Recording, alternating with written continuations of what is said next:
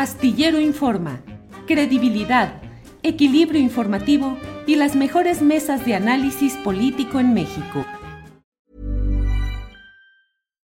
Millions of people have lost weight with personalized plans from Noom, like Evan, who can't stand salads and still lost 50 pounds. Salads generally for most people are the easy button, right? For me, that wasn't an option. I never really was a salad guy. That's just not who I am. But Noom worked for me. Get your personalized plan today at Noom.com. Real Noom user compensated to provide their story.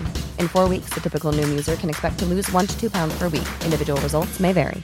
Many of us have those stubborn pounds that seem impossible to lose, no matter how good we eat or how hard we work out. My solution is PlushCare. PlushCare is a leading telehealth provider with doctors who are there for you day and night to partner with you in your weight loss journey. They can prescribe FDA-approved weight loss medications like Wagovi and Zepbound for those who qualify. Plus, they accept most insurance plans. To get started, visit plushcare.com slash weight loss. That's plushcare.com slash weight loss. Astillero Informa, credibilidad, equilibrio informativo y las mejores mesas de análisis político en México. Joaquín, buenas tardes. ¿Qué tal? Buenas tardes, Julio. Mucho gusto saludarte a ti a tu auditorio. Gracias, igualmente, Joaquín. Joaquín, pues uh, está el asunto de Ricardo Anaya a plenitud en estos momentos por los diversos señalamientos que ha hecho, las respuestas que le ha dado el presidente López Obrador. Pero tú, eh, en su momento, eh, señalaste mm, pues parte del entramado relacionado con la nave industrial de Querétaro y los abogados que señalaron toda la trama que se hizo para aportar una ganancia de cuarenta y tantos millones de pesos a los intereses de Ricardo Anaya mediante triangulaciones. Pero, ¿cómo fue toda esta historia, Joaquín, por favor? Sí, mira, Julio, te, platico y, hay un diferenciador entre aquel asunto de 2018 y este en particular. Y es que aquel asunto nace eh, de las investigaciones de la propia autoridad, en específico de la Unidad de Inteligencia Financiera, quien recibe una alerta dentro de sus sistemas de detección de movimientos irregulares, precisamente por un eh, pago que venía hacia México eh, de un paraíso fiscal.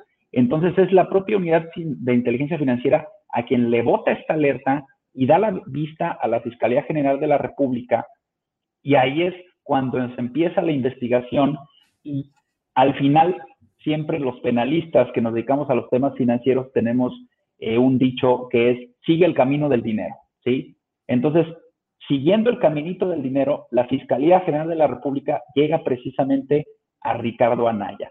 Es decir, es una investigación que nace eh, de manera genuina, ¿sí? Pero que sin embargo, eh, y que lamentablemente vivimos mucho estos jaloneos políticos en nuestro país, se aprovecha, porque no voy a decir que nace como un tema político, pero se aprovecha para finalidades políticas, porque en aquel entonces pues estamos precisamente en, en, medio de, de, pues ya de lo, lo, que venían a ser las campañas presidenciales y evidentemente Ricardo Anaya como un candidato, eh, digamos, el, el, que le venía pisando los talones, aunque yo creo que venía mucho más atrás, de Andrés Manuel López Obrador, ¿no? Entonces, en este caso, en este nuevo asunto, eh, el asunto nace político. Es decir, desde el anuncio eh, de la investigación en contra de Emilio Lozoya, desde el anuncio de su extradición, desde el anuncio de qué es lo que va a venirse poquito a poquito, casi, casi, eh, el presidente de la República nos anunció cuál iba a ser la película del caso Lozoya en todo su sexenio.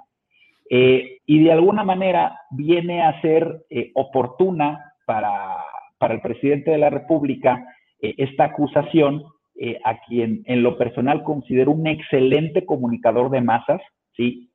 Porque la presidencia ya venía tornándose un poquito aburrida, lo voy a decir en esos términos, porque ya no había pasado nada emocionante. La, la, esta famosa encuesta ciudadana para ver si juzgaban expresidentes o no, no fue muy exitosa. Entonces, no había tema en la agenda política de los temas del presidente de combate a la corrupción, de la persecución de los políticos del viejo régimen, eh, etcétera, etcétera, ¿no? Entonces, digamos que en este momento y a un adversario, eh, que además parece que le encanta ser el, el adversario a atacar, que es Ricardo Anaya, pues se viene esta acusación, este anuncio, y si a mí me lo preguntas, Ricardo Anaya comete un grave error al subirse al juego que le plantea el propio gobierno federal. Claro.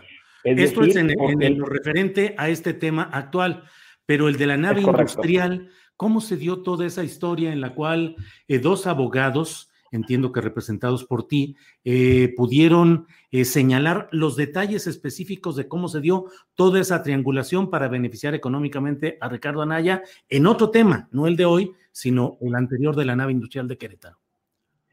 Sí, es correcto. Eh, mira, Julio, en, aquel entonces lo que sucedió es que a, a mis clientes, en aquel momento evidentemente no eran mis clientes, se les pide diseñar un entramado financiero para efecto de hacerle llegar 44 eh, millones de pesos a Ricardo Anaya, que consideramos, eso no nos consta, que iban a ser utilizados para la campaña presidencial.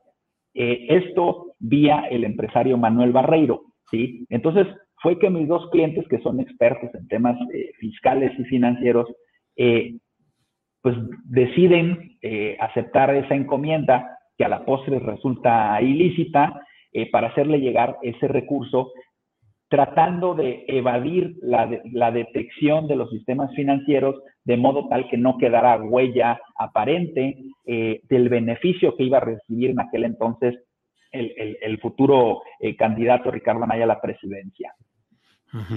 y estos abogados, en concreto, lo que hicieron fue el entramado fiscal para tratar de devolverle el dinero a Ricardo Anaya, pero entre otras cosas, eh, pues se dio la creación de una empresa fantasma, eh, me recuerdo el nombre Manhattan con otros agregados. Eh, en ese esquema, ¿qué fue lo que se dio? ¿Qué fue lo que encontraron? ¿Qué fue lo que armaron y que denunciaron?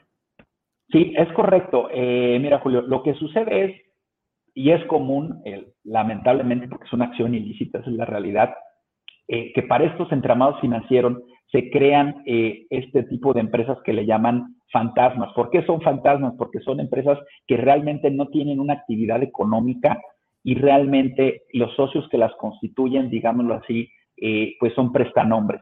Y generalmente también estamos hablando de que no tienen un domicilio físico en donde realicen su actividad económica y simplemente se utilizan para perder el rastro del dinero. ¿sí? En este caso, fue eh, lo que se realizó con esta empresa Manhattan precisamente para buscar perder el rastro del dinero y llegarlo a manos de Ricardo Anaya sin que apareciera en, la apariencia de las, de, las, de las detecciones de los eh, sistemas financieros que tiene el gobierno federal eh, algún rastro de actividad ilícita, ¿no? Así fue como se realizó. A la postre, ¿qué sucede? Eh, mis clientes empiezan a ser investigados, como sería natural en una, eh, vamos, en un caso que nace eh, de esta situación, y ahí es cuando nosotros como sus abogados sugerimos la figura del criterio de oportunidad. ¿Qué, ¿Qué es el criterio de oportunidad? El criterio de oportunidad no es otra cosa más que cuando tú, habiendo sido partícipe del delito, eh, colaboras con la autoridad para proporcionarle información de gente que podría tener un mayor grado de participación o responsabilidad. Entonces, en esta medida nuestros clientes se acogen a ese beneficio que establecía la ley y que era novedoso porque acababa de entrar el, llamado nuevo sistema eh, para efecto de colaborar con la autoridad, denunciar los hechos en materia de, esa investigación, eh, y en efecto obtener un beneficio porque así precisamente es el mecanismo que prevé la ley para dicha figura. Los abogados eran David Alberto Galindo y Daniel Rodríguez, según las informaciones y las actas que se han conocido, Joaquín. Es correcto. Ajá, y ellos eh, participaron en el entramado no solo de esta empresa, sino de varias más. Esta empresa, la Manhattan Master Plan, estaba constituida en origen por dos personas como accionistas, que eran el chofer del señor empresario muy poderoso eh, Barreiro y la esposa de uno de los contadores del propio eh, señor Barreiro. Eh, cuando hubo el conocimiento de que eso resultaría pues muy sospechoso, se hizo a la carrera una operación para transferir las acciones a otra persona, a un arquitecto de apellido Reyes García, y así trató de diluirse la, los detalles o los puntos flacos de este armado. Eh, ¿Por ahí va el asunto, Joaquín? Es, correcto, Julio. Eh, de hecho, en su momento, pues, toda esa información salió a la luz y, fue pública, eh, pero la realidad de las cosas es que, y siempre lo he dicho, que cuando nuestras autoridades tienen la voluntad y utilizan los, los mecanismos que tienen a la mano para investigar los delitos, pues se puede dar con los responsables fácilmente, ¿no? ya, ya no estamos en en los tiempos en donde la tecnología era muy arcaica, ahora eh, pues todo el dinero se mueve por, cuentas detectables.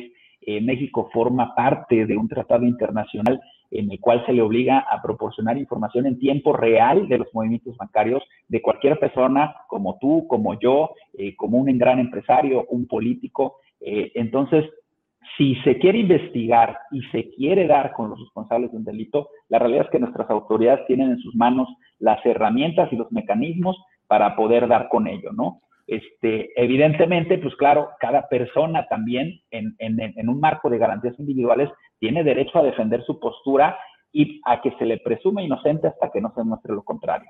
Joaquín, ¿y en qué quedó todo esto? A finales del gobierno de eh, Enrique Peña Nieto, la Procuraduría General de la República entiendo que dijo que no había motivos para todo esto que duró tanto tiempo señalándose como un acto de, corrupción. ¿Sabes en qué terminó el asunto, Joaquín? Es correcto. Eh, al, final del gobierno de, Enrique Peña Nieto se emite dentro de la investigación una resolución de no ejercicio de la acción penal que prácticamente significa que de los elementos que, que se obtuvo durante la investigación, se llega a la conclusión de que no hay un delito que perseguir. Eh, si me preguntas, es una opinión personal, evidentemente, pero esa resolución nos parece lamentable. Eh, ¿Por qué? Porque evidentemente eh, la carpeta que inclusive estaba formada de, tomos y tomos y tomos de información, de pruebas, testigos, declaraciones, etcétera, etcétera, nos parecía muy contundente para generar una acusación formal en contra del, del ex candidato y pues bueno, llevarlo a un juicio. Eh, como te decía desde un inicio, pues es un tema que nace eh, de forma natural y con una investigación legal, pero que lamentablemente toma tintes políticos tanto por un lado para iniciar la, acusación eh, tan este, frontal en contra del ex candidato y luego pues, para matar el asunto en el silencio y que ese asunto quede enterrado por siempre, ¿no? ¿En qué quedó lo de la nave industrial? Se habló de que había sido devuelta eh, o, haya sido entregada a la propia Procuraduría General de la República. Es correcto, así se hizo en su momento. Eh, ya te soy honesto, en lo particular yo no representaba esa parte de los involucrados, entonces con la resolución del no ejercicio de la acción penal, eh, lo que legalmente hubiese sido procedente, aunque no me consta que se haya sido, sería inclusive devolver la nave industrial al propietario originario. Eh, porque al no existir ya la causa eh, de investigación que obligó a entregar la nave industrial, pues tampoco debería existir la causa eh, para que así se mantuviera ese hecho. pero en esa parte sí no nos consta qué fue lo que sucedió. ¿Y los, las decenas de millones de pesos tampoco se sabe qué sucedió con ellos? ¿44 millones de pesos? Es, es correcto. tampoco se sabe qué sucedió con ellos, lamentablemente, ¿no? ¿Y el empresario Manuel Barreiro, dónde anda? Manuel Barreiro, pues mira, eh, dicen eh, los que saben que ahí anda por Querétaro, pues ahora sí que, que, libre eh, del asunto. Lo que sí, evidentemente, hay, que decirlo, y no, y no es algo ni para victimizarlo, ni para este, ponerlo en un pedestal, pero evidentemente son golpes que pegan a, la actividad empresarial de ser un empresario prominente, eh, con un futuro brillante. Eh, creo que, cometió un grave error al hacer esta operación y ese grave error le ha costado muchísimo en su actividad profesional. Bien, Joaquín. Eh, bueno, ya que hemos combinado la precisión de lo jurídico con las consideraciones políticas, tu consideración es que hubo una firme y fuerte responsabilidad de Ricardo Anaya en todo ese proceso de corrupción de la venta de la nave industrial de Querétaro de 10 millones que era su precio original a 54? ¿Crees que hubo una corrupción evidente? Para mí sí, para mí es, mi conclusión. Eh, sin embargo, como te digo, pues nosotros al final de cuentas no firmamos las, las resoluciones y, y, en lo que nos pareció, porque tampoco me consta eh, que terminó siendo un arreglo político, el asunto se culmina con un neo ejercicio de la acción penal, cuando digamos que el, que el tema público había bajado eh, de decibeles eh, y pues en, en, esa medida pues nadie preguntó en su momento, ¿no? ¿Qué es lo que había pasado? Bien, pues Joaquín Chamán MacGregor, muchas gracias. Eh, por esta oportunidad de asomarnos a algo que sucedió en 2017-2018, que no es el tema por el cual hoy está Ricardo Anaya en el señalamiento concreto, pero que es una historia que vale la pena eh, revisar y actualizar. Así es que, a reserva de lo que quieras agregar, Joaquín, muchas gracias. Gracias a ti, Julio. Pues eh, solo agradecerte la entrevista y estar atentos porque el, el, tema político, jurídico, este sexenio va a jugar un papel preponderante más que nunca y más que en cualquier otro sexenio. Bien, muchas gracias, Joaquín. Gracias, hasta luego. Para que te enteres del próximo noticiero, suscríbete y dale follow en Apple, Spotify, Amazon Music, Google o donde sea que escuches podcast te invitamos a visitar nuestra página julioastillero.com. ¿Te preocupas por tu familia? Entonces, ¿por qué darles solo huevos ordinarios cuando pueden disfrutar de lo mejor? Eggland's Best, los únicos huevos con ese delicioso sabor fresco de granja, además de la mejor nutrición, como 6 veces más vitamina D, 10 veces más vitamina E y 25% menos de grasa saturada que los huevos regulares, además de muchos otros nutrientes importantes. Así que, dales los mejores huevos. Eggland's Best, mejor sabor, mejor nutrición, mejores huevos. Hola, buenos días, mi pana. Buenos días, bienvenido a Sherwin Williams. ¡Ey! ¿Qué onda, compadre? ¿Qué onda? Ya tengo lista la pintura que ordenaste en el ProPlus app. Con más de 6.000 representantes en nuestras tiendas listos para atenderte en tu idioma y beneficios para contratistas que encontrarás en aliadopro.com. En Sherwin Williams somos el aliado del PRO.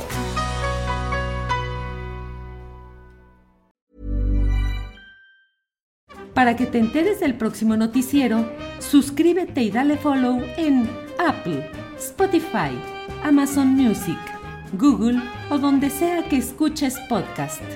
Te invitamos a visitar nuestra página julioastillero.com.